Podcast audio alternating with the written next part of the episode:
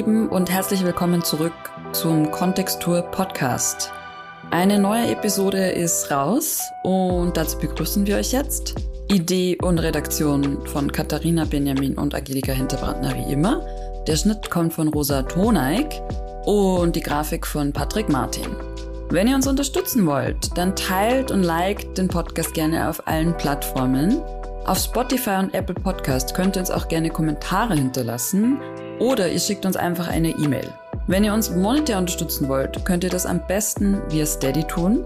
Und alle weiteren Infos und Links, wo, was und wie, findet ihr wie immer in den Show Notes. Und jetzt, los geht's!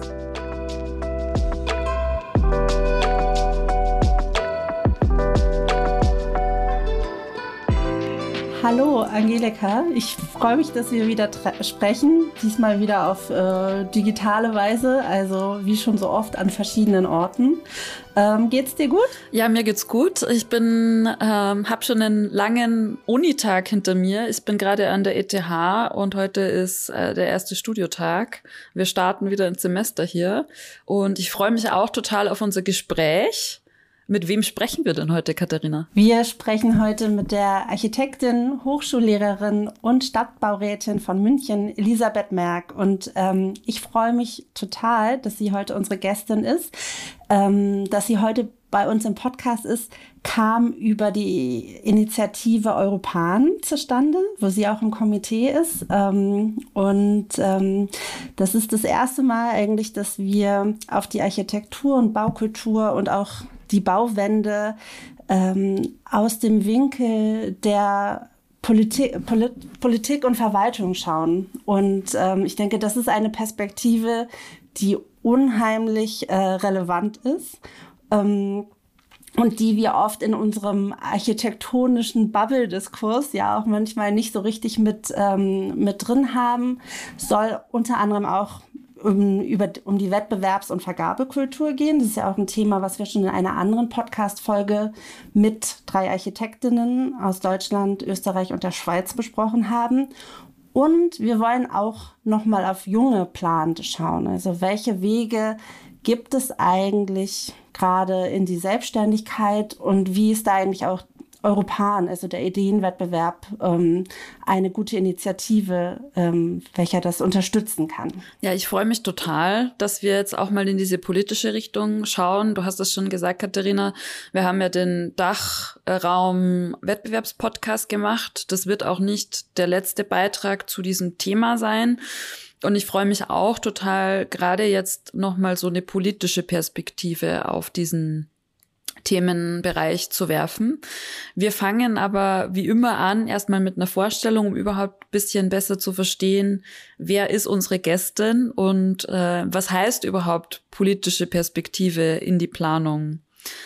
Frau Merck, wenn Sie sich kurz vorstellen könnten. Ja, dann hallo in die Runde. Das mache ich natürlich sehr gerne. Elisabeth Merck. Ich bin von meiner Ausbildung her Architektin. Ich habe in meiner Heimatstadt Regensburg und Florenz studiert und bin dann Zug um Zug, ich sag mal, vom Haus zur Stadt gekommen, habe mich im Städtebau und der Stadtentwicklung weiter äh, ja gebildet, eigentlich übers berufliche Handeln in Architekturbüros, also ganz klassisch im Prinzip vom Wettbewerb bis zur Baustelle. Ich meine, ich habe auch ganz am Anfang in den 90er Jahren mal an einem Euro-Wettbewerb in einem Team mitgewirkt, aber ich kann es nicht mehr rekonstruieren, weil wir ihn leider damals nicht gewonnen haben. Ähm, also insofern ist mir das Wettbewerbswesen auch, auch von der Seite her vertraut, dass man da sitzt und sich Entwurfsüberlegungen macht und äh, ja auch in einem Zwiespalt ist, was schlägt man denn der Jury vor und auch den Ehrgeiz hat, dann mit Projekten in die Umsetzung zu gehen. Und meine jetzige Rolle als Stadtbaurätin, die ist ja so eine Schnittstelle zwischen Politik und Verwaltung. Ich bin also keine Parteipolitikerin, sondern wenn man so will, äh, vertrete die Fachexpertise in der Administration und bin vom Stadtrat gewählt, also nicht von den Bürgern. Der Stadtrat der Stadt München beruft mich äh, jeweils für sechs Jahre in dieses Amt. Und äh, das ist natürlich eine ganz besondere Rolle im Dreieck. Äh, ich sag mal, die Bauherrnschaft, wenn man so will, sind die Bürger und Bürgerinnen der Stadt München. Und der Aufsichtsrat, wenn man jetzt bei so einem Bild bleibt, wäre dann der Stadtrat. Und ich fühle mich natürlich vor allen Dingen dem Gemeinwohl verpflichtet. Und das ist jetzt vielleicht die Brücke. Ich glaube, dass zum Gemeinwohlaspekt neben jetzt den sozialen Aspekten des Bauens und den klimatisch und nachhaltigen Aspekten, auf die wir vielleicht noch kommen, natürlich auch das Thema der Baukultur gehört. Und so würde ich jetzt den Blick aus meiner Rolle so beschreiben. Wir sind sehr an der Umsetzung interessiert so schön äh, Konzepte, Wissenschaft und theoretische Herangehensweisen sind, in die ich ja auch einen Einblick habe, weil ich an der TU München Honorarprofessorin bin, aber auch an der Hochschule für Technik in Stuttgart, so dass äh, man jetzt sagen kann, äh, zwischen ähm, ja immer wieder so einer Forschungsrecherche, äh, die ja auch über Wettbewerbe passiert, kommt man am Ende dann auch über das bessere und qualifizierte Umsetzen von Projekten. Und ich finde einfach, dass die jungen Kolleginnen und Kollegen, die in den renommierteren Büros zum Teil ja die Wettbewerbe machen, über so einen Europan-Wettbewerb einfach die Gelegenheit haben, sie selber zu machen und vielleicht dann auch ein eigenes Büro zu gründen. Und das habe ich immer als ein ganz großes äh, Privileg auch des Architektenberufes gesehen, dass uns das ja überhaupt möglich ist, als freie Architekten sozusagen da auch einen Teil, ja, ich sage jetzt mal der Gesellschaft, gesellschaftlichen Wertschöpfung an der Schnittstelle zur Wirtschaftlichkeit und zur Umweltgestaltung dann zu liefern. Ja, ich kenne den Europan tatsächlich auch aus dem Studium. Ähm, in Graz war der auch immer sehr präsent und wurde auch tatsächlich von unseren ProfessorInnen so als der Einstiegspunkt beschrieben in die Arbeitswelt. Jetzt ist es vielleicht heute nicht mehr so einfach, diese Wettbewerbe zu gewinnen. Ähm, wenn Sie daran zurückdenken an ihre Studienzeit und die große Freiheit, die sie jetzt ja auch gerade beschrieben haben und dieses Ausloten zwischen Konzept, das aber doch so tragbar ist, dass man es umsetzen kann. Ähm, was, was fehlt Ihnen denn, wenn Sie selbst zurückdenken an Ihr Studium? Oder was, was würden Sie sich, wovon würden Sie sich mehr wünschen? Also gut, ich habe ja nun in den Ende der 80er und Anfang der 90er Jahre studiert und wenn ich jetzt heute sehe, wie Hochschulen und Unis arbeiten, dann äh, glaube ich, ist viel, was ich damals mir gewünscht habe, auch schon Realität geworden. Also dass jetzt ein Austausch zwischen den europäischen Ländern und Universitäten unkomplizierter möglich ist. Äh, das war, als ich damals äh, Ende der 80er Jahre nach Italien ging, überhaupt nicht vorstellbar. Da gab es ja noch nicht mal äh, die Schengen-Vereinbarungen. Also das war hochkompliziert. Und mit den Erasmus-Programmen oder unterschiedlichen Initiativen der Bologna-Reform ist das, glaube ich, viel durchlässiger geworden. Also dass man auch einen Kompetenzaustausch schon während des Studiums, aber halt auch im Rahmen eines solchen Wettbewerbes auf europäischer Ebene ähm, ja, verwirklichen kann. Das Zweite, was heute viel regelmäßiger auch in der Lehre, ähm, aber selbst jetzt in so Administrationen wie einer großen Stadtverwaltung möglich ist, dass man in Partizipationen geht, also in Workshop-Verfahren, dass man nicht einsam und allein seinen Entwurf macht, sondern dass man sagt, man arbeitet von Anfang an in Teams und lernt es auch, dass man im Team erfolgreicher sein kann, wenn man unterschiedliche Perspektiven auch in den Entwurf einbringt. Ich habe meine erste Diplomarbeit an der Fachhochschule Regensburg damals mit meiner Freundin zusammen gemacht. Und ich weiß noch, dass wir das groß begründen mussten, warum man zu zweit eine Diplomarbeit macht. Das war also vollkommen unüblich. Und ich glaube, die Vorstellung, dass man ähm, kooperativ zusammenarbeiten muss, dass man eigene Vorstellungen überprüft im Diskurs und Dialog und dann vielleicht gemeinsam zwar zu einer anderen Lösung, aber zu einer gemeinsam besseren kommt, das ist, denke ich, heute durchgängig schon State of the Art und das äh, unterstütze ich auch sehr. Jetzt gehen wir ja noch einen Schritt weiter, also sage ich jetzt als Stadtbaurätin, dass wir sagen, ja, mit der Bürgerschaft, äh, da wollen wir in gewisser Weise auch in so eine Art Co-Kreation gehen, ja. Und was heißt das zum Beispiel dann für die Architekturwettbewerbe? Also das eine ist eine Bürgerbeteiligung vor dem Wettbewerb und danach und eine gute Information. Aber wenn wir sagen, wir wollen auch eigentlich in so gemeinsame Planungsprozesse mit der Bürgerschaft gehen, ist das ja auch ein Fragezeichen hinter den Wettbewerben. Und das sehe ich schon als eine neue Aufgabe, weil Gesellschaft sich halt weiterentwickelt, auch an die junge Architektengeneration wo ich mehr Offenheit auch spüre, zu sagen, ja, lass uns in solche Entwurfsverfahren auch Dialogverfahren einbauen.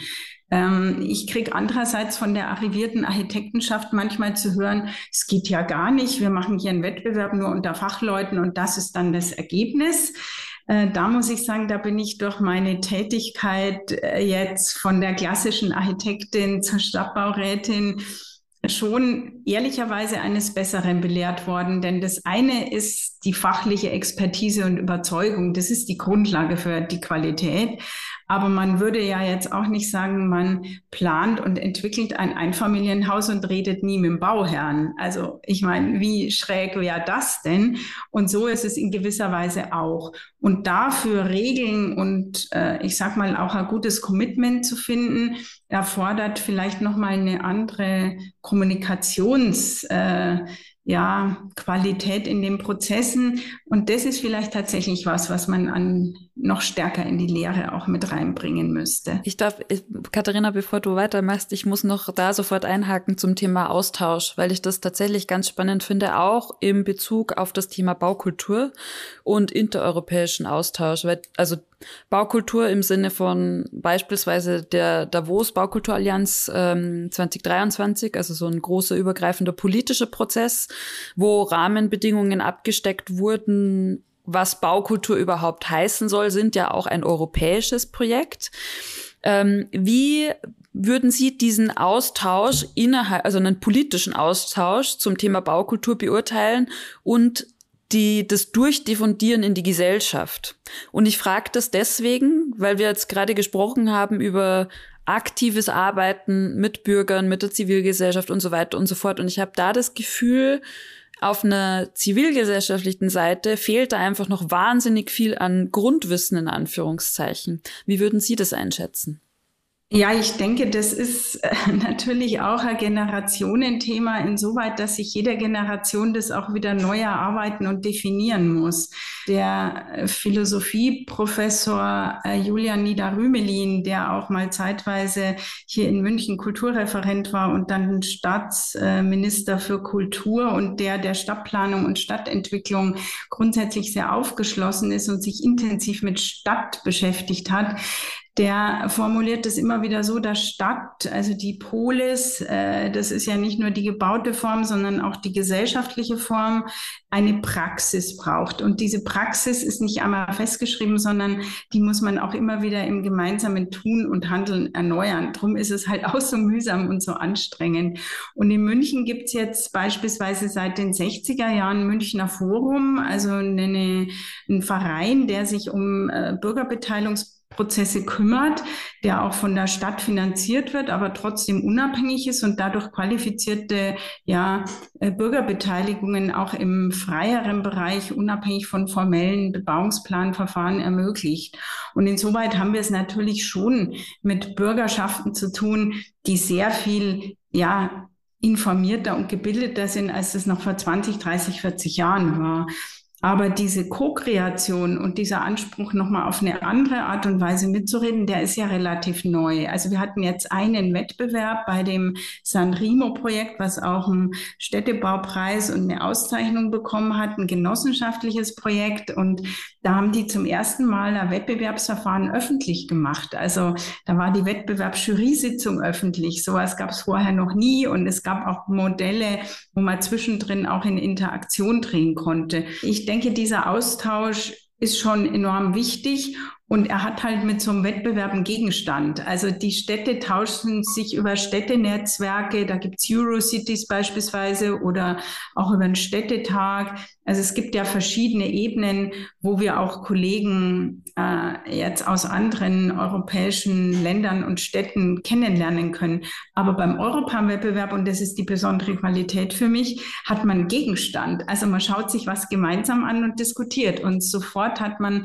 eine andere Qualität Qualität der Auseinandersetzung. Und das, glaube ich, trägt man dann ein Stück weit auch wieder in die Alltagsarbeit mit rein. Also dieses Durchmischen äh, finde ich wirklich gut. Und ich finde auch gut, dass es so einen europäischen Fokus hat, weil wir haben natürlich im europäischen Rahmen äh, Gemeinsamkeiten, die wir vielleicht auf ganz gleiche Art und Weise jetzt nicht in Asien wiederfinden können.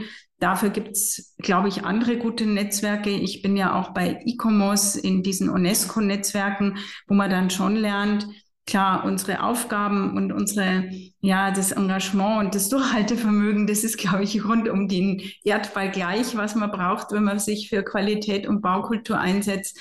Aber die Rahmenbedingungen, sei es jetzt klimatisch, sei es politisch, sei es von der Länderverfassung, sind natürlich doch sehr, sehr unterschiedlich und auch von den, sage ich mal, äh, Denkkulturen und Traditionen, also von sozusagen der ja, geistes- und kulturwissenschaftlichen Tradition, in der man natürlich auch steckt. Das ist einem oft ja selber gar nicht so bewusst. Die Baukultur wird ja auch oft angeführt als Aspekt, ähm, der jetzt gerade wichtig wird im Sinne einer Bauwende. Das sind ja auch zwei sich irgendwie wechselseitig gegenüberstehende Begriffe.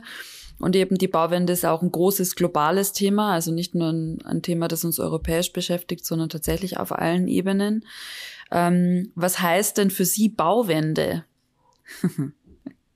ist vielleicht ein bisschen eine schwierige Frage, aber ich finde sie ganz spannend, weil dieses Thema der Baukultur relativ abgesteckt inzwischen schon ist, aber eigentlich dieser Begriff der Bauwende noch relativ offen scheint. Und das nachhaltige Bauen, da, das festigt sich jetzt auch schon langsam als Begriff. Aber im Bereich ähm, der Bauwende ist, glaube ich, noch einiger, einiger Spielraum drin, um wirklich abzustecken, wie wir neue nachhaltige Städte verstehen. Vielleicht kann man das ja auch an München als Beispiel in der Zukunft ein bisschen ausmachen. Ja, Bauwende ist für mich in gewisser Weise so eine Aufforderung, andersrum zu denken ähm, weil ich sag mal, im 20. Jahrhundert sowohl wenn man jetzt vom Bauhaus ausgeht, wir hatten ja auch 100 Jahre Bauhaus. Ich meine, man hat International Style im 20. Jahrhundert. Ja, man war ja lange Zeit bestrebt, in unserer Disziplin von der lokalen Bautradition sich zu lösen und auf eine internationale, ich sag mal, Qualitätsebene zu kommen. Äh, ob das jetzt in technischen Standards begründet war, ob das in anderen Vorstellungen auch wie Bürowelten beispielsweise angelegt werden sollten oder vom Wohnen, war ja ganz lang im Laufe des 20. Jahrhunderts eine Tendenz zu verspüren, also fachlich wie gesellschaftlich vom regionalen, lokalen und klein tradierten zu lösen und internationaler zu werden. Und jetzt stellen wir fest, dass wir da wirklich an Grenzen äh, geraten, äh, nicht nur des Machbaren in, in Form von äh, Wirtschaftlichkeit, sondern eben auch an, an Grenzen des Verantwortbaren. Die Schwierigkeit, das Lokale mit dem Globalen zu verknüpfen, heutzutage jetzt auch für, für so eine Verantwortung, die jetzt jemand wie ich als Stadtbaurätin hat, ist ja, dass wenn wir ein Beschlüsse sind es bei uns in den Stadtrat einbringen, 5000 Wohnungen zu bauen, dann hat es ja nicht nur einen Impact auf die Stadt München und ihr Hoheitsgebiet, wo wir noch ganz gut Wirkungen, Benefits und äh, ja, Schwierigkeiten einschätzen können und dann zu einer, sag ich mal, abgesicherten Position kommen und sagen, ja, das steht dafür, dass wir das an dieser Stelle tun. Was aber ein, also diese Maßnahme dann eigentlich in der Verknüpfung der weltweiten, sage ich mal, Wirtschaftsverflechtungen bedeutet. Also wenn wir Rohstoffe nehmen, das ist ja mittlerweile alles sehr gut auch recherchiert. Ich meine, eine Biennale in Venedig, was die vorletzte oder vorverletzte, hat sich auch mit diesen Kreisläufen und Wirtschaftszusammenhängen weltweit äh, beschäftigt. Das können wir ja hier in München nicht einschätzen, aber wir stehen mit in der Verantwortung. Und das ist, glaube ich, eine neue Qualität, was die Generationen vor uns so vielleicht nicht erkannt haben oder auch nicht erkennen konnten. Aber wir wissen das jetzt. Und damit meint Bauwende für mich, ähm, wirklich auch zu überlegen, was kann ich von lokalen äh, Zusammenhängen positiv auch an zum Beispiel zirkulären Bauen generieren. Ja, das sehe ich jetzt nicht bezogen auf nur die Stadt München. Das sehe ich jetzt eher in so einem Kontext bei uns der Metropolregion München. Ja, das ist, glaube ich, eine Größenordnung, wo man sagt, da kann man äh, das noch gut einschätzen und gut selber gemeinsam, also in, in einer größeren Gruppe verantworten und man delegiert oder lagert Probleme nicht irgendwie aus in andere Kontinente, wie das ja gang und gäbe ist. Und die, äh, wie soll ich sagen, die Instrumente oder die Herangehensweisen, die wir bisher haben, dass wir CO2-Kontingente berechnen und irgendwie ablösen oder dass wir bestimmte ja, Aspekte dann bepreisen, weil wir sagen, da müssen wir einen Gegenwert schaffen. Das sind ja nur Hilfskonstrukte. Also das ist noch nicht mal ein fairer Ausgleich. Das ist in meinen Augen ein Hilfskonstrukt, weil man es erkannt hat, aber noch nicht weiter ist. Aber das dient ja noch nicht dazu, dass die Welt wirklich besser wird und irgendwo in Indien oder an anderer Stelle eben nicht äh, wirklich schlimme um Umweltverseuchung passiert. Und solche Zusammenhänge, ich glaube, das heißt vor Ort komplett anders denken, zu überlegen, was kann ich mit den Dingen, die ich vorfinde, äh, anders äh, anstellen, wenn ich einen anderen Blick drauf wage. Und dafür ist es natürlich auch wieder gut, äh, tatsächlich einen anderen Blick als nur den der eigenen Stadt zu haben. Kurze Pause mittendrin und eine kleine Erinnerung. Es steckt viel Arbeit hinter dem Projekt Kontextur und vor allem viel unbezahlte Arbeit. Wir produzieren Formate in den unterschiedlichsten Formen und wenn ihr das unterstützen wollt, dann könnt ihr das sehr gerne tun. Teilen, liken und weiterschicken, uns empfehlen, hilft uns natürlich sehr. Das könnt ihr überall da tun, wo ihr den Podcast seht und findet oder alle anderen Formate seht und findet. Außerdem könnt ihr uns direkt finanziell unterstützen und zwar via Steady. Mehr dazu findet ihr in den Show Notes. Und jetzt geht's weiter.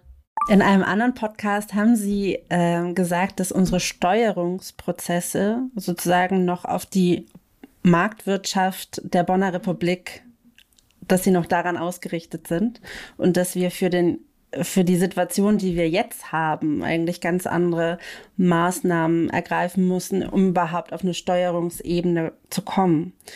Ähm, welche Maßnahmen können das denn im Moment sein? Weil, also ich glaube, wir sind ja auch ganz stark im akademischen äh, Kontext und diese ganzen Begriffe Bauwende jetzt, zirkuläres Bauen, nur noch nachwachsende Rohstoffe, Navarros, ähm, äh, komplett anständige Lieferketten. Ähm, das sind ja alles Sachen, die noch gar nicht im Status quo verankert sind. Und wir merken ja auch, wenn versucht wird, ähm, bundespolitisch ähm, Sachen wie das Lieferkettengesetz oder so durchzusetzen, dass es im Moment extrem polarisiert sind, die Heizung, die äh, Wärmewende, ähm, dass es eigentlich sehr wenig Spielraum gibt, um überhaupt diese ganzen Fragen, die akademisch oder innerhalb von Leuchtturmprojekten mit Leuten, die sich besonders äh, in Einzelprojekten dafür einsetzen, sozusagen in eine gesamtgesellschaftliche Umsetzung zu bringen. Wie sehen Sie das? Ist es so oder wie ist das in München? Also wie kann man flächendeckend ähm, die Ideen von zirkulären Bauen, von nachwachsenden Rohstoffen überhaupt ähm, verankern? Ja, in München ist es natürlich auch schwierig. Alles andere wäre eine Lüge. Und bei uns ist es in einem gewissen Korridor besonders schwierig, weil natürlich sehr viel gebaut wird, auch eine starke Verdichtung da ist. Ich muss jetzt ehrlicherweise äh, natürlich einräumen, es ist nicht vorstellbar, dass wir unseren Wohnungsbedarf allein mit Umbau und Aufstocken abdecken. Das kann man zwar theoretisch berechnen, das hat die TU auch mal gemacht in der Studie, die wir in Auftrag gegeben haben. Dann hieß es, okay, wenn komplett München um zwei Geschosse aufgestockt wird, dann brauchen wir keine anderen Flächen mehr. Aber nun haben wir natürlich Eigentümerschaften und äh, Eigentümerstrukturen und auch Gesetzesstrukturen, die das nicht so leicht möglich machen. Und es gibt auch eine physische Grenze des Bauens, dass man sagt, es gibt einfach bestimmte Konstellationen, wo es äh, typologisch auch wirklich gar nicht sinnvoll geht.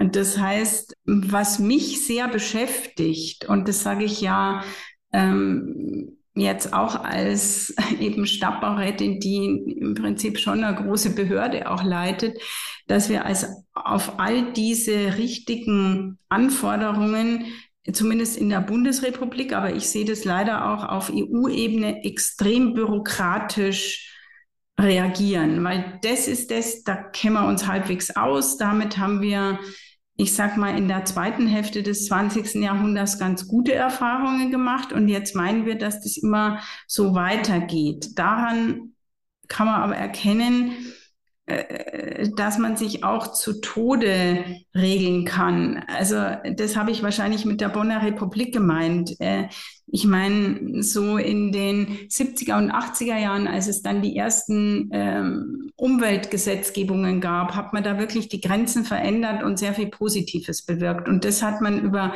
Gesetze und, wenn man so will, schon auch bürokratische, institutionelle Interventionen erreicht. Aber irgendwann mal kehrt sich das um und dann bin ich überhaupt nicht mehr handlungsfähig. Und äh, das äh, kann man bei ganz vielen ähm, ja, Themen sehen. Das strapazierteste ist vielleicht die, sind die DIN-Normen, ja. Das sind Standards, die sich unsere Baubranche in gewisser Weise mal selber gegeben hat. Das ist ja noch nicht mal Gesetzeslage. Das ist ja eigentlich eine Initiative auch der Industrie und Wirtschaft zusammen mit denen, die bauen, zu sagen, es muss einheitlicher sein, es muss bewerbbarer sein und das ist ja auch gut. Aber ich behaupte jetzt mal, ein Drittel der DIN-Normen sind zwingend notwendig, vermutlich fast immer, wenn man so grundsätzlich unsere Vorstellungen von Sicherheit und äh, ja, gesundem und gutem Bauen vertreten will. Ein Drittel ist von Fall zu Fall sinnvoll. Und ein Drittel ist wahrscheinlich komplett überflüssig und dient wenn überhaupt, ich muss das leider so sagen, nur der Industrie, aber nicht dem besseren Leben und den Menschen. Also für mich ist immer ganz entscheidend, was kommt denn am Ende analog an? Jetzt ist von Bayern ja eine Initiative ausgegangen, die Sie, glaube ich, auch schon diskutiert haben, Gebäudetyp E, der geht ja in die Richtung. Und sowas bräuchten wir an vielen Stellen. Dazu braucht es aber auch natürlich Mut, nicht nur jetzt in Verwaltungen oder bei den Architekten. Das ist tatsächlich dann eine Bauwende, die auch mit einer gesellschaftlichen Wertewende oder Wertewandel einhergehen müsste. Wir messen der vermeintlichen Sicherheit einen unglaublich hohen Wert zu und scheuen jedes Risiko, obwohl das Risiko, auch das geringe, unglaublich kostenintensiv ist und auch an der einen oder anderen Stelle wahrscheinlich sogar umweltschädlich, auf jeden Fall das Gegenteil von nachhaltig. Und insofern bedeutet für mich Bauwende anders denken auch eine andere Risikobewertung. Also wir schrauben, sage ich mal, symbolhaft manchmal am Stuhlbein rum oder an der Stuhllehne, ja, weil das wahnsinniger Drama wäre, wenn die Stuhllehne abbricht und beschäftigen uns nicht damit, dass das oben drüber die Grundkonstruktion irgendwie ähm, ja, um beim Bild von Greta Thunberg zu bleiben, in Flammen aufgeht. Was hilft mir da die sichere Armlehne? Das ist grober Unfug. Und äh, das meine ich mit anders denken, dass wir Projekte auch anders anschauen. Dazu braucht es aber auf allen Seiten Partner.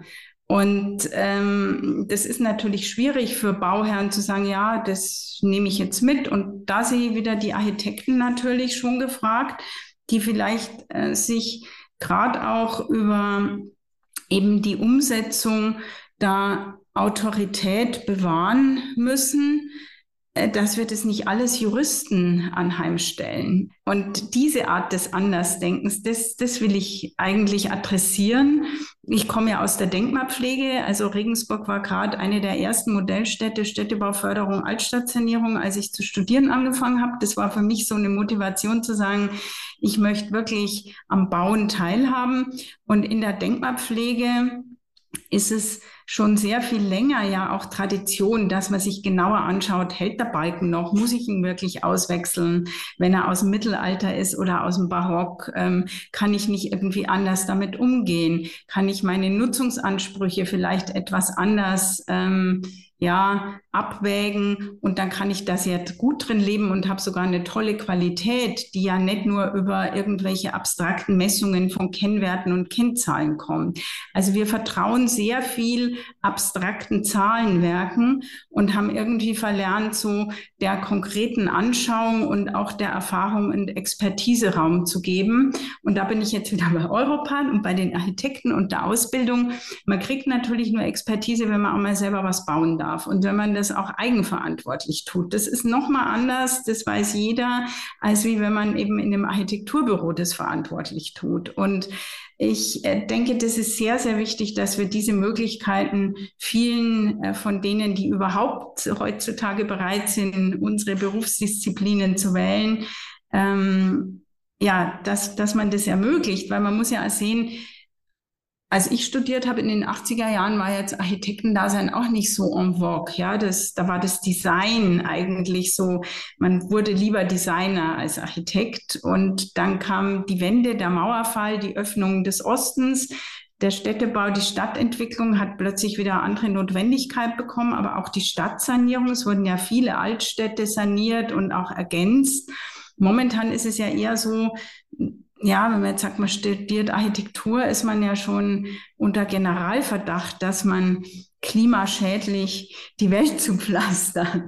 Also das muss man ja auch überlegen, so dieses Imagebild eines Berufes und der jungen Kollegen und Kolleginnen. Und da, glaube ich, gibt es Andersdenken und das, was wir jetzt so angerissen haben, schon eine Möglichkeit, äh, eben einen positiven Beitrag auch zur, ja, ich sag's immer, zur Verbesserung der Welt beizutragen, weil dafür treten wir ja letztendlich an. Mein Gefühl ist, dass sich gerade die Architektinnen in Ausbildung äh, mit einer hohen moralischen Fragestellung aufladen und das auch innerhalb äh, des Studiums so nach ihren Wertevorstellungen eigentlich studiert bekommen, aber dann in dem Moment, wo der Berufseinstieg droht oder an der Zeit ist, dass es dann halt zu einer totalen, äh, oft zu einer Krise kommt, weil man natürlich dann in die Büros äh, geht, äh, die unter großen wirtschaftlichen Zwängen arbeiten und in den meisten äh, Büros na nachhaltige Strategien, also wirklich in der Planung noch gar nicht ähm,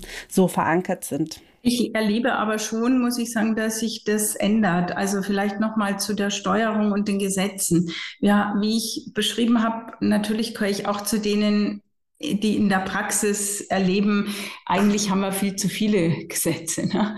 Ähm, aber wir bräuchten vielleicht ein paar ganz klare Ansagen, wie zum Beispiel, dass die Klimabelange eben tatsächlich eine Pflichtaufgabe der Verwaltung sind und äh, eine Priorität haben. Und dann könnte ich die anderen Dinge sozusagen viel innovativer gestalten. Ich merke das immer wieder mit Projektentwicklern und Bauherren, die mit uns auch zusammenarbeiten. In dem Moment, wo eine Sache klar ist und ich nicht mehr über das Ob diskutieren muss, kann ich über das Wie diskutieren.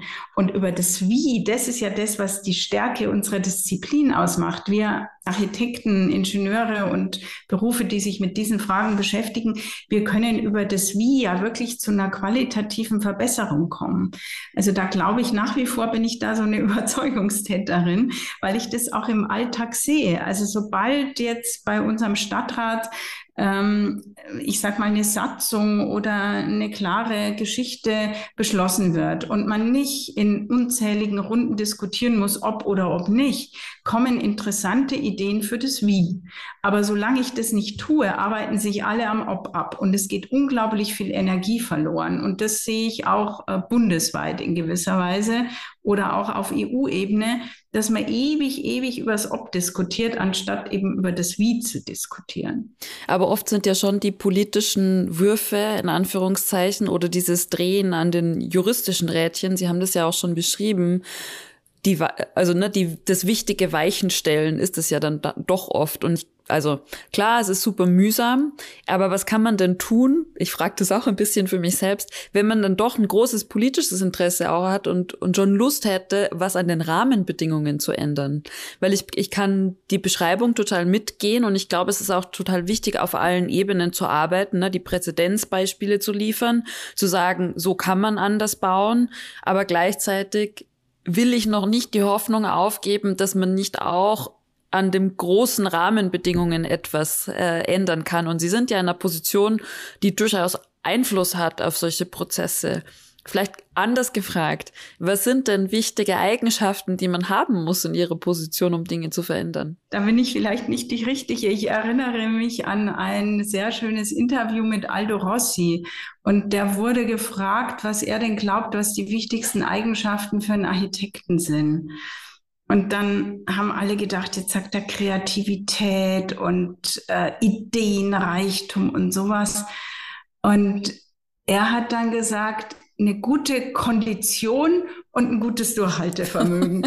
und, und ich äh, würde das tatsächlich auch unterschreiben, weil ich glaube, man braucht einerseits schon die Fantasie und Eigenschaft, dass man jetzt auf drei Zeitebenen und drei Maßstabsebenen unterwegs sein kann. Also drei Zeitebenen, weil es gibt sozusagen ja, die Bürgerin, den Bürger oder den Bauherrn, ich meine, der will heute Haus oder einen Zebrastreifen oder eine Bank. Ja, da können Sie nicht sagen, mit meiner langfristigen EU-Agenda weiß nicht was, löse ich das Problem. Der zweite Zeitfall wäre so mittelfristige Zeiträume, wo man sagt, da kann man städtebaulichen Wettbewerb machen, da kann man ein Projekt realisieren, da kann man äh, Haushalts- und Finanzierungspläne machen. Ähm, und äh, da sieht man aber auch noch, was man wirklich tut. Und das dritte Zeitebenen-Thema ist dann wirklich langfristig strategisch, wo man sagt, da möchte man jetzt für eine Stadt oder für ein Grundstück oder für eine, ja, für ein Projektdesign man weiß es noch nicht genau, wo die Reise hingeht, aber man will sich die sozusagen Zukunftsoptionen nicht verbauen. Und diese drei Zeitebenen zu verknüpfen, das ist zum Beispiel eine, finde ich, sehr schwierige Herausforderung, in der man denken können muss, sonst äh, klappt es nicht. Und das Ganze korrespondiert natürlich auch mit drei räumlichen Ebenen, ne? also Haus, Quartier, Stadt und in meinem Fall jetzt auch noch die Region. Und, ähm, und diese Dinge hängen ja zusammen. Und wenn man lange Zeit gedacht hat, das Bauen, ja, das ist das Haus und das Quartier und vielleicht noch so eine Stadtsilhouette, lernen wir ja jetzt Infrastruktur, Klima, Grün- und Freiraumverflechtung. Das sind ja alles Themen, die sich in einem größeren regionalen Maßstab auch abspielen und in Wechselwirkung treten. Also ich glaube, man muss eine gewisse Lust mitbringen, äh, sich auf diesen verschiedenen Ebenen zu bewegen und, und nicht an einem Punkt zu verharren, was vielleicht, und ich meine, ich habe auch mal Lampen entworfen und Türklingen und ein konkretes Haus, dann dem einen oder anderen vielleicht nicht so liegt. Das macht ja nichts. Deswegen ist die Teamarbeit und das Zusammendenken gut. Also eine Stadt ist ja nur so gut wie dann die Häuser und das dazwischen. Den öffentlichen Raum haben wir jetzt noch gar nicht angesprochen. Das äh, finde ich ist auch jetzt räumlich gesprochen eine wichtige Eigenschaft, äh, die Architekten, aber auch Stadtbauräte brauchen, dass sie nicht nur vom Objekt, dem einzelnen Gebauten ausgehen, sondern von dem dazwischen und, und den Räumen, die sich entwickeln, weil das ist ja das, was die normalen Menschen dann ja auch so empfinden.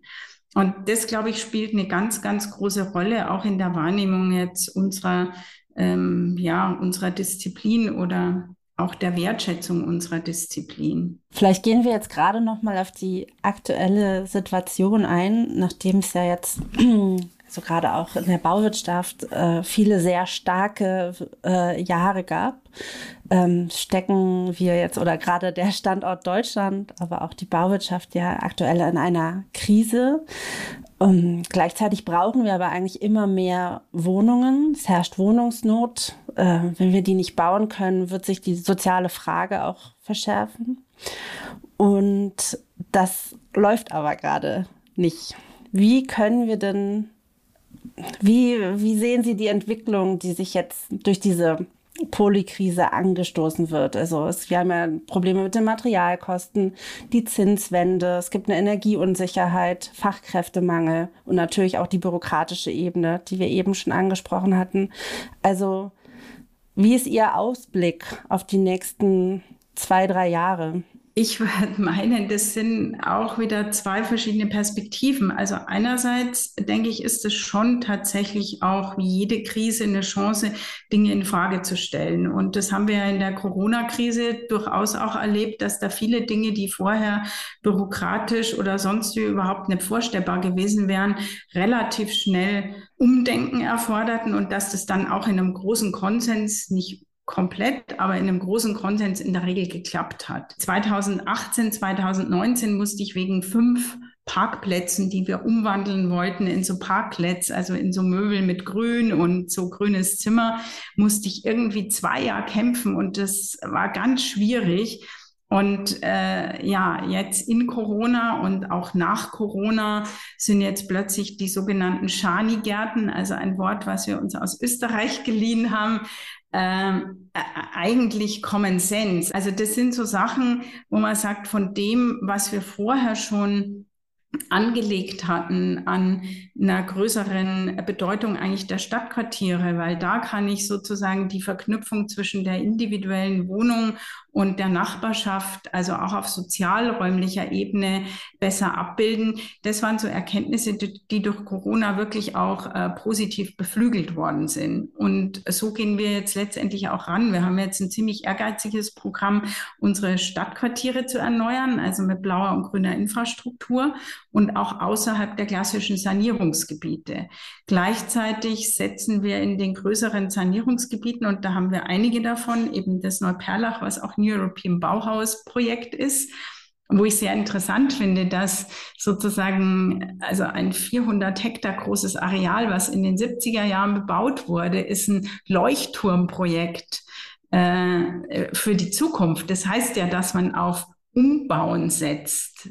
Natürlich in unserem Fall auch mit einem gewissen Dazwischenbauen, aber dass man die Dinge halt nicht mehr isoliert sieht, da die neue ökologische Mustersiedlung und da hinten dann irgendwie die andere Sanierung, sondern dass man die Dinge zusammenbringt und äh, wie überhaupt die Themen der grünen Stadt der Zukunft, ich nenne das jetzt mal so, weil wir da auch in so einem Forschungsprojekt sind, äh, wirklich zeigen, also wir können da Qualitäten in die Stadt einbringen. Was ich nicht so gut einschätzen kann vor dem Hintergrund der aktuellen Lage, wie die aktuellen äh, Projektentwicklungen laufen. Wir haben natürlich ganz viele am Start. Wir haben auch viele, die schon fast fertig sind. Wir haben einige, die im Bau sind.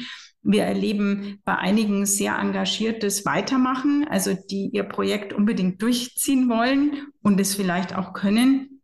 Und bei anderen, äh, die sagen, jetzt müssen wir unser Projekt auch wieder auf die ja, auf die Wartebank schieben. Also sehr, sehr unterschiedlich, weil einfach auch die Bauherrschaften extrem unterschiedlich sind. Wir selber als Stadt, wir haben ja zwei kommunale Wohnungsbaugesellschaften, bauen weiter. Auch unsere Klinikbauten laufen weiter. Also wir haben jetzt als Stadt unsere eigene Bautätigkeit nicht eingestellt. Aber wir suchen natürlich auch nach Vereinfachungen. Also ein zum Programm unserer Wohnungsbaugesellschaften heißt interessanterweise zurück zu den Wurzeln. Und da haben die Kollegen und Kolleginnen sich ziemlich genau angeschaut, wie sind eigentlich die Siedlungen der 20er Jahre und der 50er Jahre gebaut worden. Also da geht es vornehmlich um Wohnungsbau natürlich. Und wo sind vielleicht auch Standards in den Jahren dazwischen hinzugekommen, die überhaupt nicht zur Lebensqualität beitragen? Und ich glaube, das ist ein wichtiger Bestandteil dieser Bauwende, nicht zu sagen, ja, wir machen das Gleiche wie immer, aber halt mit besseren Baustoffen und so weiter, sondern wirklich auch zu überlegen, äh, was kann man ja grundsätzlich vielleicht auch anders sehen. Und das fängt jetzt, wenn ich beim Architektonischen bleibe, vielleicht bei einer Leitung an, die ich äh, auf der Mauer verlege und nicht die Mauern schlitze bei einer Sanierung aber das trotzdem in ein Konzept einbinde, äh, das einfach gut ist. Oder äh, neulich war ich beim Projekt, da ist einfach wirklich das Treppenhaus aus den 50er Jahren erhalten worden. Und man hat sich halt darauf geeinigt, mit anderen Möglichkeiten dann den Brandschutz äh, zu gewährleisten. Also durchaus auch sehr individuelle, weniger invasive ähm, Herangehensweisen. Und auf der städtebaulichen Ebene heißt es noch viel stärker als bisher, zu gucken, was ist denn eigentlich schon da und was kann ich damit machen und wie kann ich es ergänzen und erweitern und nicht, wie man das früher ja ganz oft auch gemacht hat mit dem Argument der Wirtschaftlichkeit, ich mache Tabula Rasa, also die Kasernenflächen. Ne? Ich räume alles ab und dann mache ich alles neu. Und da haben wir ja in München auch schon einige Beispiele wie ähm, unser Kreativquartier, wo wir eben in vier ganz unterschiedlichen äh, ja, Zeitfenstern und Typologien vorgehen. Und unser Europan-Wettbewerb, also Lebendige Städte 2, äh, am Europark oder Euroindustriepark, der geht ja auch so einen Weg. Das ist ein ziemlich wildes Quartier im relativen Innenstadtbereich von München. Also es ist nicht Peripherie, es ist eher eine Art innere Peripherie. Und, ähm, und die Frage stellt sich jetzt, wie kann ich da in Richtung urbanes Gebiet wohnen, aber auch arbeiten, eine neue Form von Arbeitsplätzen Zug um Zug auch integrieren. Also insofern ist es für uns ganz spannend, dass wir da auch wirklich mitmachen dürfen, zumal direkt oberhalb unseres Europan-Gebietes eine große ehemalige Kasernenfläche, die Bayern-Kaserne, jetzt umgewandelt wird in Neufreihamm, in ein großes Gebiet mit ähm, ja, wirklich sehr, sehr vielen Einwohnern. Also insofern immer so neu und äh, alt auch ja in so einer Co-Evolution so gemeinsam irgendwie zu entwickeln. Sind das schon die Ziele im Endeffekt, wie Sie das jetzt so beschrieben haben, oder kann man das vielleicht noch spezifischer abstecken? Was genau ist die Absicht oder na, diesen Europan so zu setzen? Oder was, was wünscht oder was ist die Vorstellung, das rauskommt? Naja, das sind natürlich dann wieder lauter Schlagworte. Ne? Ich meine, klar, das, was wir also dass mehr rauskommt wie bisher und wir sind ja, sage ich mal, selbstbewusst schon ziemlich gut. Ne? Also ich meine, Entsiegelung kann ich mir jetzt nicht auf die Fahnen schrei schreiben. Das, das ist natürlich Pflichtübung. Ja, ganz viele Dinge sind Pflichtübung. Aber was immer noch ähm, äh, schwierig fällt, ist eine stärkere Durchmischung. Also sowohl in den Gebäuden als auch in den Quartieren. Also Arbeiten und Wohnen. Wir haben als Stadt München natürlich einen hohen sozialgerechten Anspruch. Ähm, ich habe jetzt gar nichts zu unserer sozialgerechten Bodennutzung gesagt, wo wir die Durchmischung mit gefördertem Wohnungsbau standardmäßig in allen äh, Gebieten, die wir entwickeln, fordern und damit durchaus auch erfolgreich sind seit über 30 Jahren.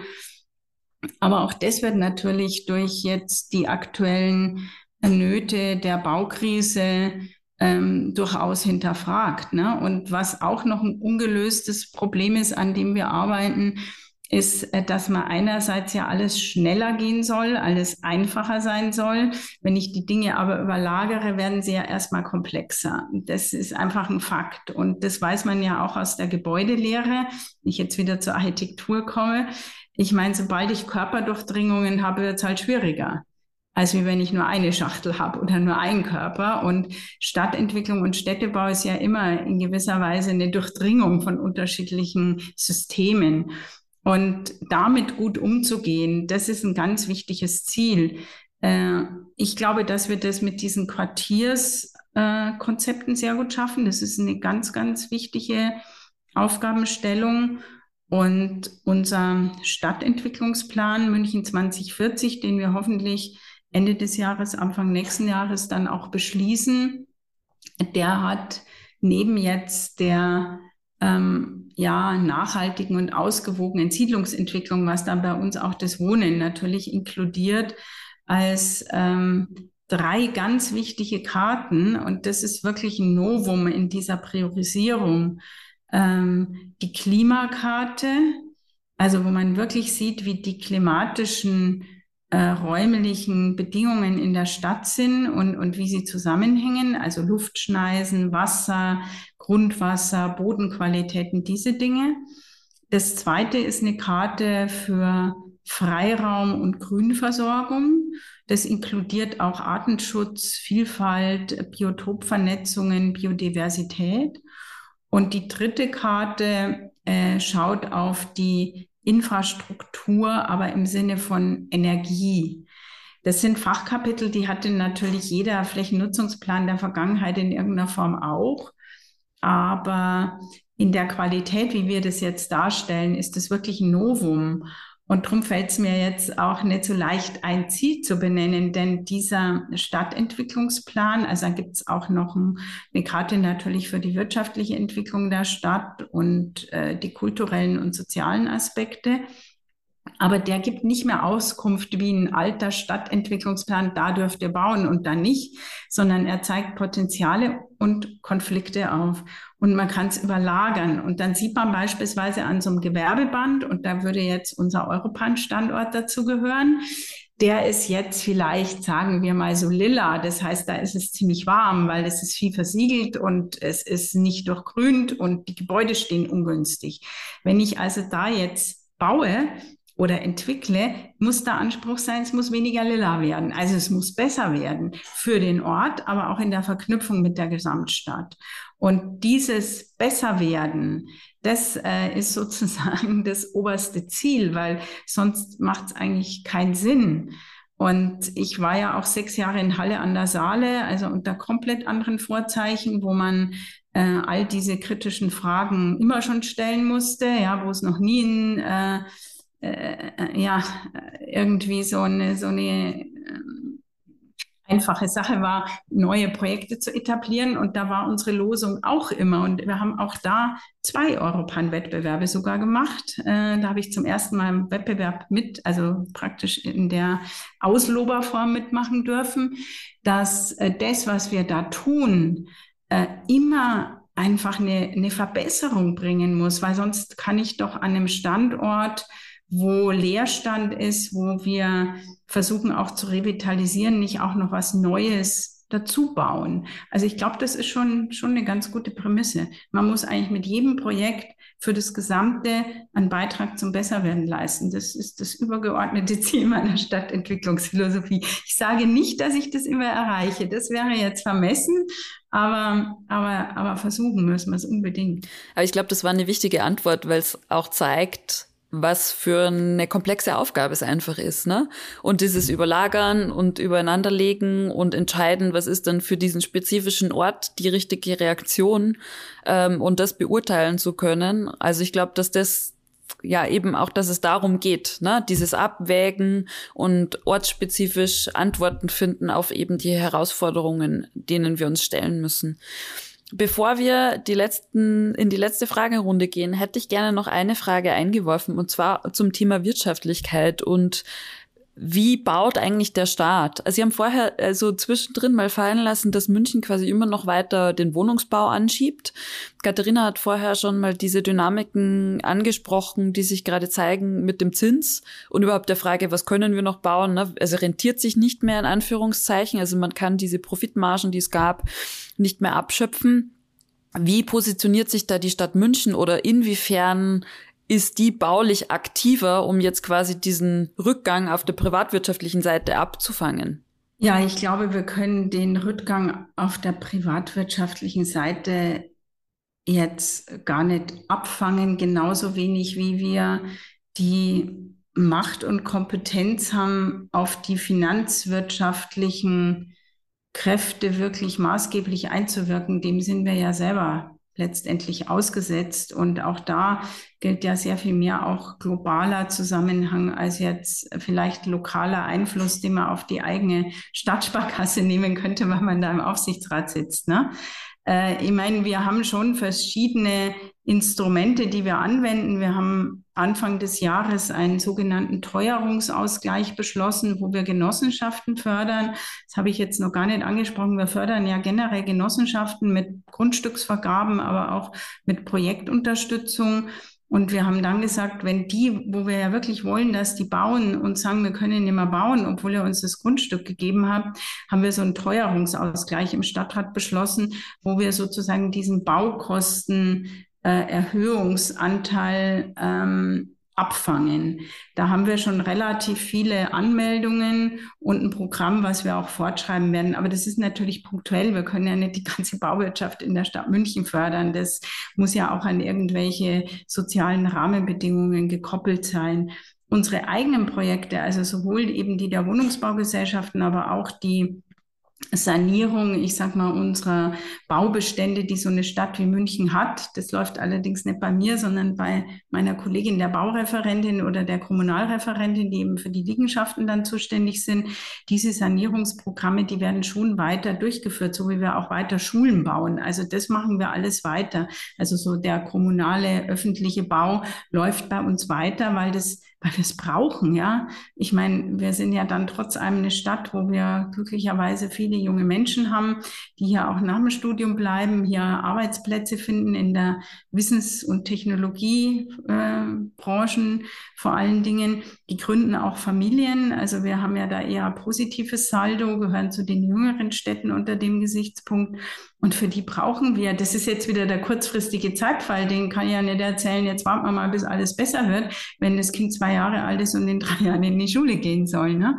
Also da ist ein, schon ein ziemlich enger ähm, Handlungsbedarf. Äh, ja, Bedarf. Da müssen wir einfach dranbleiben.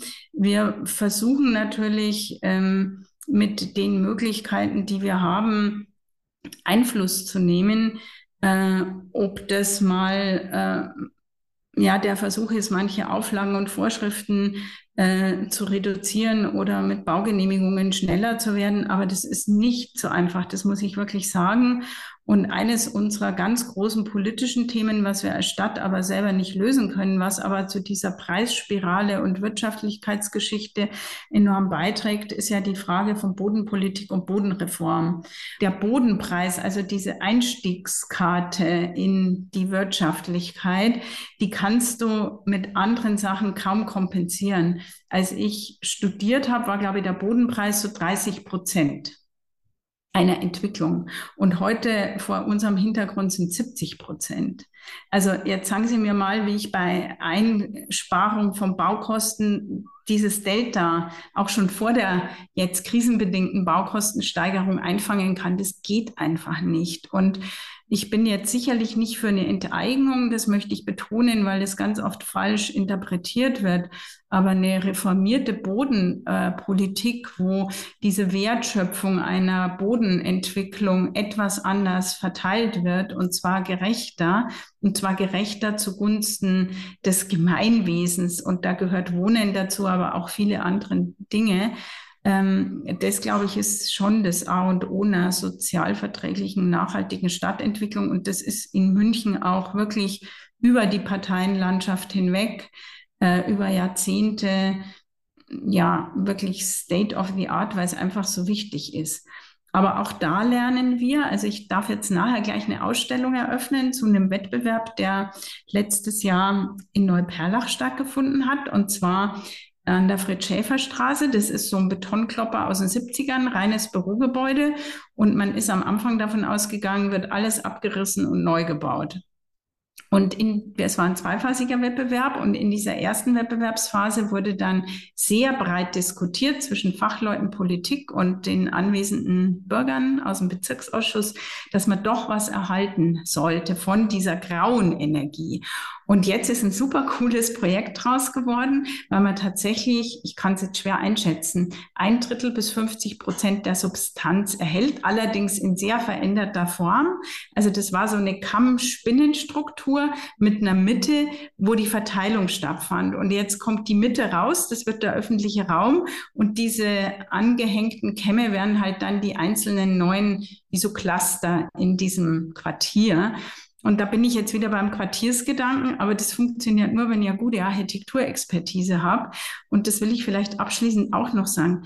Also es ist ja schon ein Architekturwettbewerb auch, dieser Europam-Wettbewerb. Und wir adressieren den vornehmlich an Architekten oder Gruppen mit Architekten. Und ich werde auch oft gefragt, ja, warum brauchen wir Architektur oder was kann die überhaupt? Und ich habe mich selber oft gefragt, ja, warum ist Architektur überhaupt wichtig? Jetzt das, für was wir immer kämpfen, die gute Gestaltung. Ich glaube, und da schließt sich für mich der Kreis, sie kann äh, dort, wo sie gut gelingt, unglaublich zu dieser Kommunikation beitragen, weil da habe ich dann ganz viel, was ich sofort sehe, was ich niemandem erklären muss, was jeder sieht, also auch der Laie. Und, und dann springt ein Funke über. Und äh, mein, da werde ich dann ganz euphorisch. Unser Olympiapark, der ist ja nun auch in die Jahre gekommen, haben wir letztes Jahr 50-jähriges Geburtstagsjubiläum gefeiert. Und wir hatten letztes Jahr auch die European Championship. Also das ist so eine Art Weltmeisterschaft der Leichtathletik in zehn verschiedenen Wettkampfdisziplinen. Und das war auf diesem Olympiagelände von 1972 möglich ohne eine einzige neue oder temporäre Halle zu bauen. Natürlich gab es so Logistikzelte und so Mensa und solche Sachen und sicherheitsrelevante Dinge, aber wir brauchten keine einzige neue Halle, nicht mal temporär. Ist doch geil, oder? Also wir sind da durchgegangen und waren begeistert und Gleichzeitig ist es so, wenn Sie, egal ob mit 15-Jährigen oder mit Menschen irgendwoher aus der Welt durch diesen Olympiapark gehen, ich weiß nicht, ob Sie ihn kennen und schon mal dort waren, wenn nicht, müssen Sie das nachholen. Und Sie sehen diese filigrane Zeltlandschaft da von Frei Otto. Ähm, und Sie sehen aber auch diese Landschaft. Sie müssen das nicht erklären. Das versteht jeder sofort, dass das was Gutes ist. Und das hängt auch damit zusammen, dass die Verknüpfung zwischen Innen und Außen sehr selbstverständlich ist. Keiner stellt in Frage, dass man Eintritt dann zahlen muss, wenn man in die Halle wirklich reingeht und ins Konzert. Das versteht jeder. Aber der Raum dazwischen, der ist fließend. Das ist jetzt nur ein Beispiel, aber da merke ich immer wieder, dass, das könnte ich verbal drei Stunden lang erklären und keiner wird wissen, was ich meine. Aber auch jemand, der überhaupt keine Vorbildung hat, wenn man mit dem durch den Park geht, der versteht das sofort. Und der versteht es, dass es ein demokratischer Ort ist. Deswegen hat Gestaltung und Architektur für mich schon ganz viel mit, mit ja, äh, Lebensqualität zu tun. Und Sie haben ja mehrmals angesprochen, Klima, unsere ganzen Herausforderungen, die wir haben und so weiter. Also ich finde, das ist alles eine Gestaltungsaufgabe. Und wer sollte das gestalten, wenn nicht wir? Also da bin ich wirklich ganz überzeugt. Das ist zwar sau schwierig, aber das ist die Frage, nicht die umgekehrte Frage. Brauchen wir da Gestaltung, wenn doch eh schon alles so schwierig ist mit Klima und grauer Energie? Nein, wenn wir diese Klopper, die wir aus den 70ern haben, nicht einfach abreißen wollen, sondern wenn wir sie über Wettbewerbe qualifizieren wollen oder unser Europarkgebiet, wenn wir es nicht einfach abreißen wollen, sondern was damit wertschöpfend weiterentwickeln wollen, dann brauchen wir natürlich Architektur und städtebauliche Expertise. Das ist doch gut. Also wir waren ja auch schon öfter jetzt zum Beispiel, wir waren ja in Luxemburg in Eschbewall, wo eine riesige Entwicklung äh, war, wo man halt gesehen hat, dass da Buzzwords wie Placemaking und Spacemaking in den Raum geworfen wurden. Aber man hat es einfach nicht gespürt, weil man hat einfach gemerkt, dass es eine hoch, ähm, ja, dass einfach wirtschaftliche Interessen im Vordergrund waren und dass man einfach nicht mit dem Raum sich verbinden konnte. Und das merkt man ja als Bürger. Das ist sozusagen ja Aufgabe des Bürgers oder der Bürgerin, das zu spüren. Und ähm, glaube, das ist total wichtig, dass man das auch irgendwie in die Debatte kriegt, weil das ist ja nicht so einfach, weil es ja nicht quantifizierbar ist. Also weil wir da nicht zu einem Wert kommen.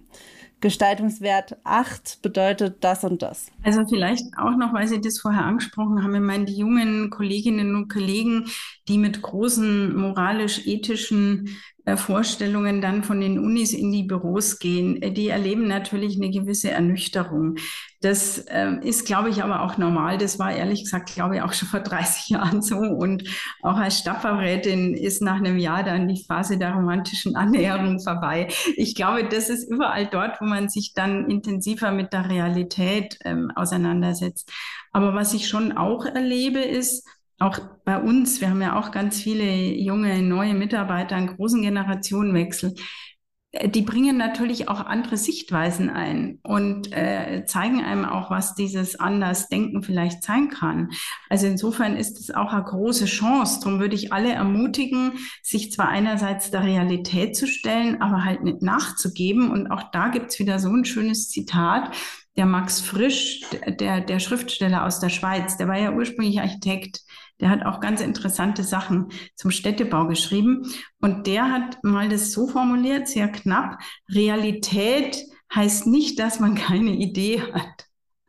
Und ich finde, das ist für mich ein ganz schönes Motto, auch für so einen Europan-Wettbewerb, zu sagen, ja, Realität heißt ja nicht, dass ich keine Ideen entwickeln darf und pragmatisch auf dem Boden kleben muss.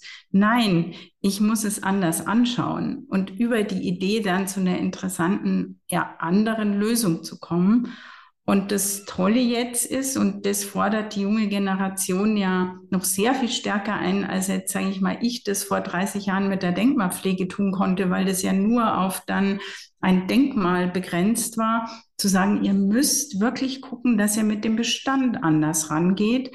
Und da gibt's ja in Deutschland das Baumoratorium. In München haben wir eine Initiative, das Strafjustizzentrum, wenn die Strafjustiz rausgeht, nicht abzureißen, äh, sondern ja, Shoutout an die Initiative Abbrechen, Abbrechen, die sind total super.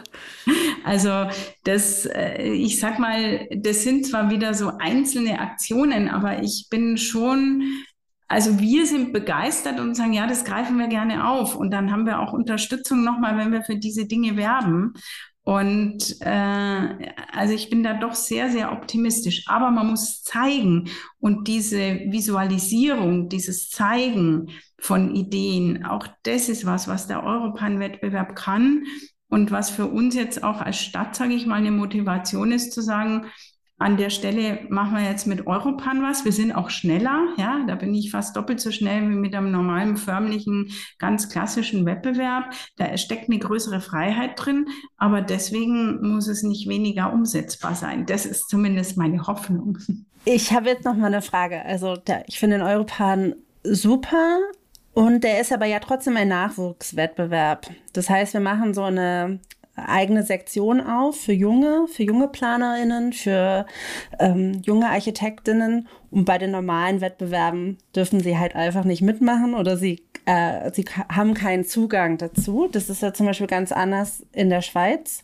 Da sind eigentlich die ganzen Schulbauwettbewerbe, die Erweiterung, die Sanierung, die Aufstockung, das sind offene Wettbewerbe. Und da kann man sich einfach auf einer DIN A4-Seite anmelden, obwohl die hochkomplex sind, mit großen Gutachten, die vorher gelaufen sind, was man sich alles angucken muss. Warum ist das bei uns in Deutschland so? Warum brauchen wir einen eigenen Bereich für die Jungen?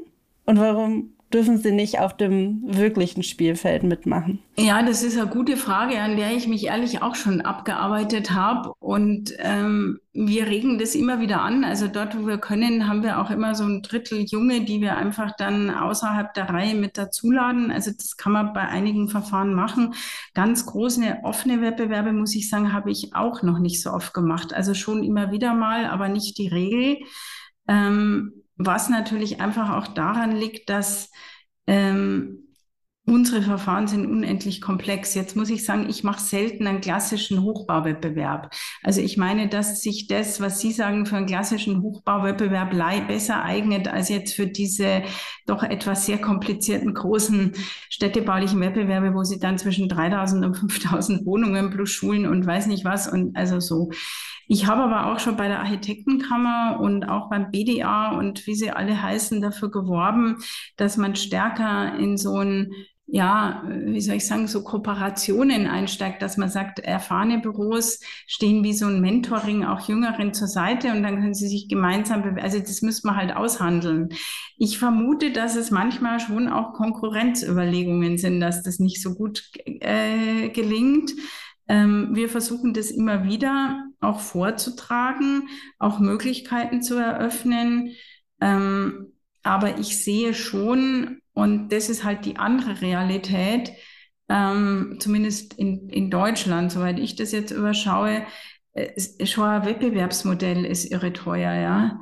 Also allein die Kosten, die sie brauchen, um unserem Wettbewerb mitzumachen. Es ist nicht mehr ganz so einfach, dass man sagt, es setzen sich zwei Leute hin und arbeiten intensiv und dann haben sie eine Idee. Gleichwohl passiert es ja ab und zu auch. Also wir versuchen nicht irre aufwendige Visualisierungen zu verlangen. Das machen wir in der Regel zum Beispiel gar nicht, was ja auch extrem teuer ist, wenn jemand 30.000 Euro dann zahlen soll für irgendeinen Film, den eigentlich keiner braucht, sag ich mal.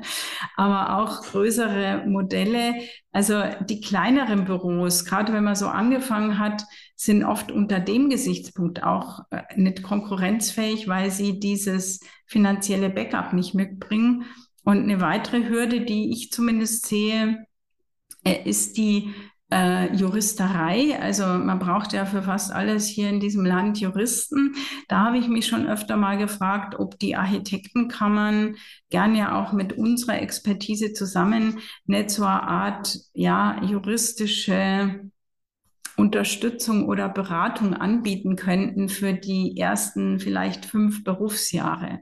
Weil, ich meine, ich will jetzt keine Namen und sonst was nennen, aber natürlich eine Anwaltsstunde in Deutschland ist auf jeden Fall sehr viel teurer als eine Architektenstunde und das kann sich auch fast keiner leisten. Und das ist aber bei vielen Bauaufgaben Standard, dass sie das brauchen.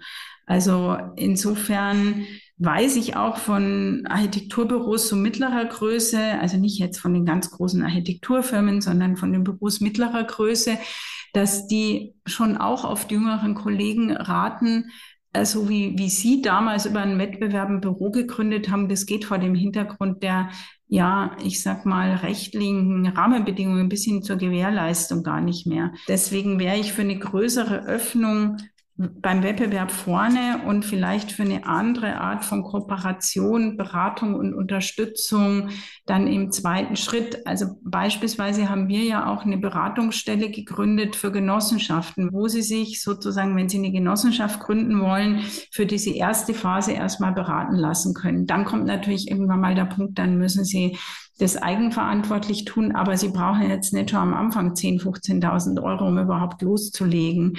Und das könnte so ein Modell sein, äh, wo man so einige dieser Hürden, die ich jetzt genannt habe, vielleicht leichter bezwingen könnte. So ist das übrigens auch in der Schweiz. Also man kann ganz einfach mitmachen und wenn man dann gewonnen hat, dann wird man sehr hart überprüft, hat dann aber auch noch die Chance, sich Partnerschaft, partnerschaftlich ähm, das zu organisieren.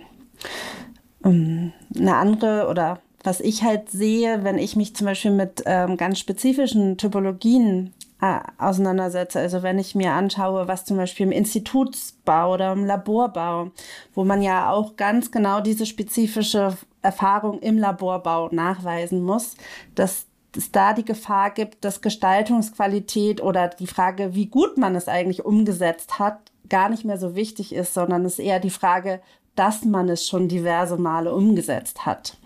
Dass ein das, also Verstehen Sie, dass es sozusagen gar keine Qualitätssicherung mehr gibt oder die Qualitätssicherung nicht. Ja, ja, ich weiß schon. Das, genau. das ist vor allen Dingen beim Krankenhausbau und bei so Spezialbauten ähm, ja, ich, ich kann nur sagen, klar, wenn ich, ich meine, ich kenne ja auch den Fritz Auer, der ist jetzt 90 geworden, der ja mit Frei Otto und Benisch diesen Olympiapark gemacht hat. Und wenn man die dann fragt, äh, dann sagen die, ja, wir haben das alles gar nicht gewusst, wie es geht, wir haben es einfach gemacht. Äh, da ist man neidvoll, oder? Und sagt, ja, äh, sowas bräuchten wir wieder. Andererseits meine ich, man kann auch nicht einfach nur romantisch zurückblicken und die Zeit zurückdrehen. Das wird nicht mehr gehen, sondern ich bin da schon überzeugt, man muss einfach neue Wege finden und ein Weg ist so eine Musterdurchbrechung. Und das, was Sie vorher mit der Bauwende adressiert haben, ist für mich psychologisch gesprochen eine klassische Musterdurchbrechung. Und äh, deswegen glaube ich, ist es ein sehr wertvoller Ansatz. Und äh, da sehe ich zumindest in München jetzt schon einige Projekte, äh, die wirklich diesen Weg gehen. Ich muss jetzt auch auf die Uhr schauen, weil in fünf Minuten muss ich die Ausstellung eröffnen. Aber es passt sehr gut äh, eigentlich jetzt zu unserem Thema. Ja, das ist ein guter Abschluss. Vielleicht können wir abschließen mit einem knackigen Ratschlag für alle junge Architektinnen, die Lust haben, was zu tun coole Projekte zu machen und was zu ändern. Was ist der Ratschlag? Ja, die tiefe Überzeugung, dass Schönheit nachhaltig ist und dass man dranbleiben muss. Und wir bleiben dran. Super. Ganz lieben Dank. Das war eine super Unterhaltung. Mega schön, dass wir auch so tief reingehen konnten. Ich fand super, wie viele Themen wir abgedeckt haben. Und ja, ganz herzlichen Dank, dass wir mit Ihnen sprechen durften. Sehr gerne. Machen Sie was Schönes draus und ich verschwinde jetzt. Tschüss. Vielen Dank. Tschüss.